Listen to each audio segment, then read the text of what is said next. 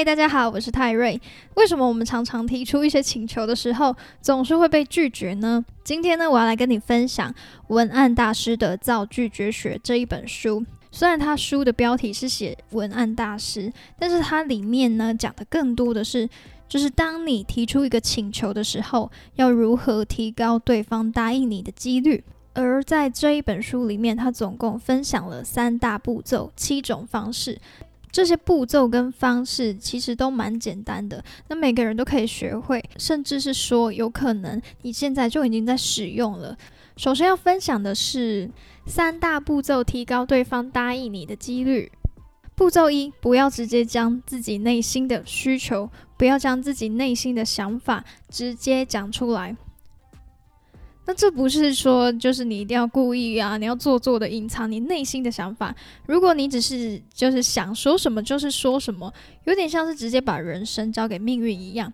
但如果现在能够好好的掌握说出去的话，将会提高你人生的胜率。好，步骤二，想象一下对方的想法。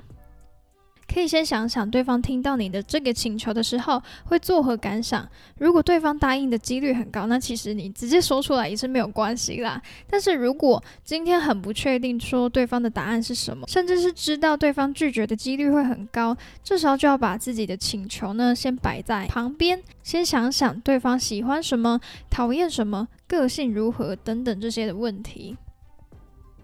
步骤三。提出与对方利益一致的请求，当然，这个利益就是像刚刚提到的，说对方喜欢什么、讨厌什么、个性如何等等的这些问题。这个利益呢，要跟你这个原本的需求、原本的目的有相关。像是男生如果要约女生出去，直白一点，可能会问说：“诶，你可以跟我约会吗？今天要不要跟我吃个晚餐？要不要出去？要不要一起吃个饭？等等这些邀约。”今天呢，我们换个方式来讲好了。套用三个步骤来说，你一开始呢，要先把这个你想约对方出去的这个目的给隐藏起来。你先想想看，对方可能会喜欢什么？可能是这位女生她喜欢去完美餐厅，她喜欢拍完美照，因为她想 PO Instagram。这边就可以把请求改成说。诶，最近台中有一家新开的完美餐厅，超多人去，而且评价蛮好的，感觉还不错。我们要不要一起去吃看看？好，这这个请求当中呢，我们就有提到对方可能是会喜欢完美餐厅。刚好就符合这个第三步骤的这个利益，当然呢，答应的几率就会高很多。他可能一开始本来就对你这个人没兴趣，但是他是对他那个完美餐厅有兴趣，他就可能答应你的邀约，跟你一起出去，然后可能就是会在过程你们相处过程当中，可能又有其他的火花产生，那也说不定。所以就是可能到最后就是会产生一些其他的一些情愫，也说不定啊。好，那这边呢，这个 三个步骤呢，就是我个人认为这个三步骤，它其实就是可以简单一点归纳，就是你需要具备同理心，就是想要达成自己的目的的同时，也要考量对方的感受嘛。像是我们在职场上有一些就是 project，有一些专案是需要伙伴。一起配合的。那如果一直有需求，也不能一直白目的一直打扰其他同事，因为大家本身都是有工作要做。那如果呢，凡事都能站在对方的立场想，我觉得说出来的请求十有八九对方都不会直接拒绝你。那你就是要看看你怎么用比较婉转、比较比较没有那么迫切、急迫性的一个方式去讲述吧。然后主要还是呢，具备同理心，然后站在对方的立场去思考。那我觉得这个就是这个书中里面提到的这个三步骤的一个核心的概念。那我们在了解到这个三个步骤之后呢，这个书里面呢，它很好的又把它延伸出了七种方法。透过这个七个方式呢，可以把 no 变成 yes 的这个说话的方法。第一个方法呢，就是。你可以说说对方喜欢的事情，像我们去餐厅吃饭的时候，有一些餐点需要等待。那今天如果有一个服务生跟你说餐点要等五分钟，可以吗？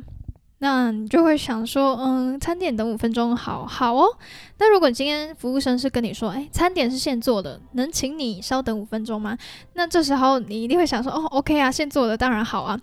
所以说，他在这边呢就应用到了我们消费者呢喜欢是现做的一个餐点，那就会比较有耐心的去等待。所以在第一点的部分呢，你可以说说对方喜欢的事情，而在这个例子里面，就是说说消费者他们可能比较喜欢餐点是现做的这件事情，请他等十分钟、五分钟，他都比较有耐心的去等候。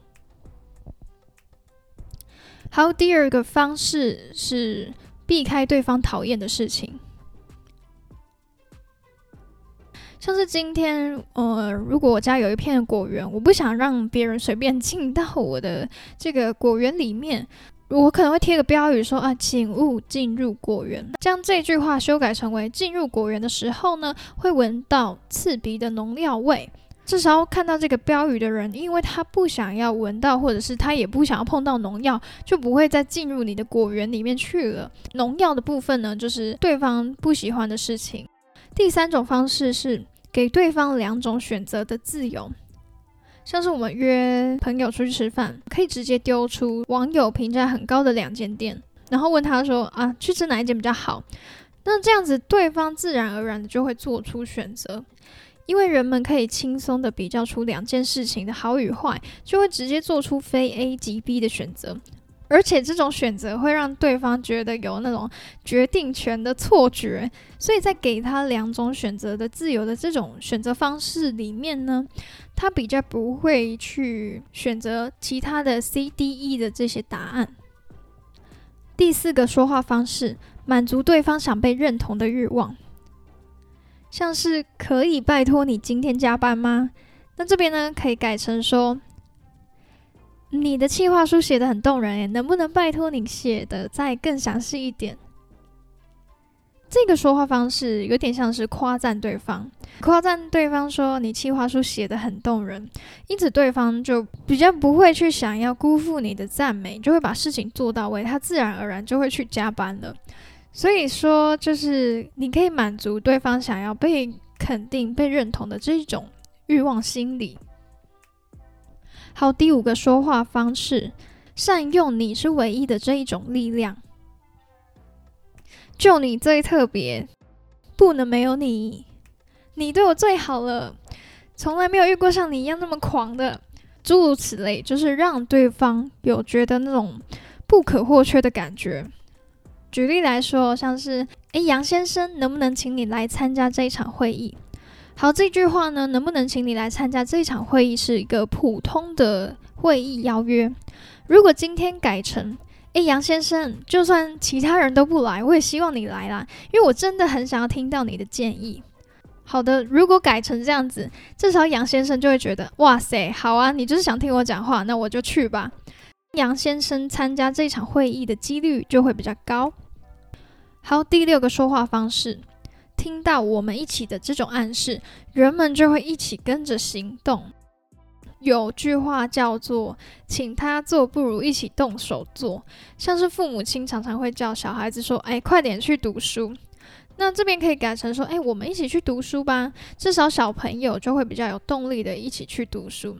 不过说这句话的前提就是说，我们自己也要跟着一起去行动。第七个说话方式，从感谢开口。如果听到别人传达感谢之意，几乎没有人会说 no。OK，像是我们在厕所里面常常会看到一个标语，就是说请保持厕所清洁。那有一些标语是说。非常感谢您干净的使用厕所。一听到谢谢，我就很很难拒绝你，诶，真的很难拒绝，就是直接把厕所弄得很干净，然后还帮你再刷个三次的马桶。好，另外一个像是我们在职场上面，可能要跟会计请款，我们一般来说可能会说：“诶，张小姐，不好意思，请问一下这张收据能够请款吗？”至少就可以改成说：“张小姐，谢谢你，平常总是麻烦你了。请问一下，这张收据能够请款吗？”至少张小姐听到你的谢谢，基本上她答应你的几率呢就会提高蛮多的。好的，以上就是这本书分享的七种说话的方式。那这些七种说话方式呢，我本身平常 在一般日常生活中就是也是会用到啦，比较假巴一点啦，也可以这么说啦。好，但是确实是蛮有用的。好了，总结一下，以上我们就是提到了三个步骤以及七种说话方式，提高对方答应你的几率。平常呢，就是多一点同理心，多一点感谢，多一点赞美，就会提高对方答应你的几率。但这些呢，感谢赞美也不能太 over，就是会变得太刻意。那在最后一章节，他有提到一些文案的部分，不过这个他的文案的部分并没有提到的太深入，所以这这个部分我就不打算分享了。那主要还是着重在于说，它里面这本书提到的说，嗯，你怎么去。提高对方答应你的几率，所以如果你对于这本书非常有兴趣的话，你想要提高你在家庭中还是职场中的一些说话的方式，你可以来看一下这本书，然后加深一下你对于这些说话技巧的一个掌握。好，最后就是很感谢你的收看，如果我的分享对你有帮助的话，欢迎立马订阅，立马订阅哦。那在这边呢，我就是。使用了感谢的说话方式，就是很感谢你的收看嘛。好，OK，Anyway，总之呢，就是记得追踪订阅哦。我们下次再见，拜拜。